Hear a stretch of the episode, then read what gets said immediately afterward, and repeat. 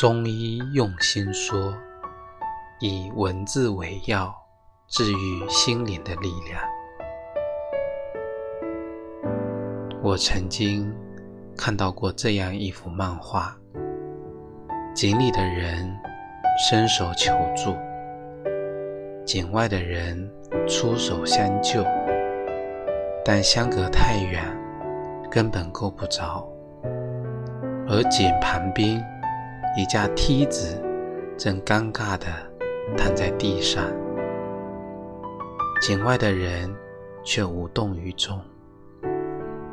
他是否是真正给予你帮助呢？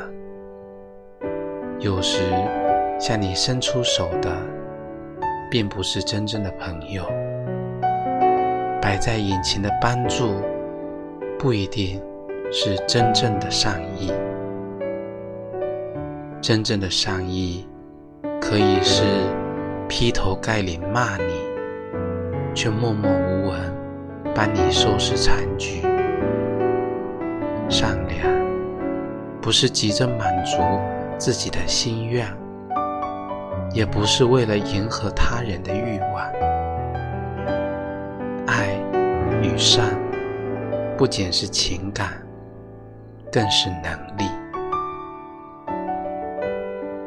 在磨损的成年人的世界里，表达善意最体面的方式，不是居高临下的同情施舍，而是不动声色的维护他的尊严。谢谢人世间所有不动声色的善良。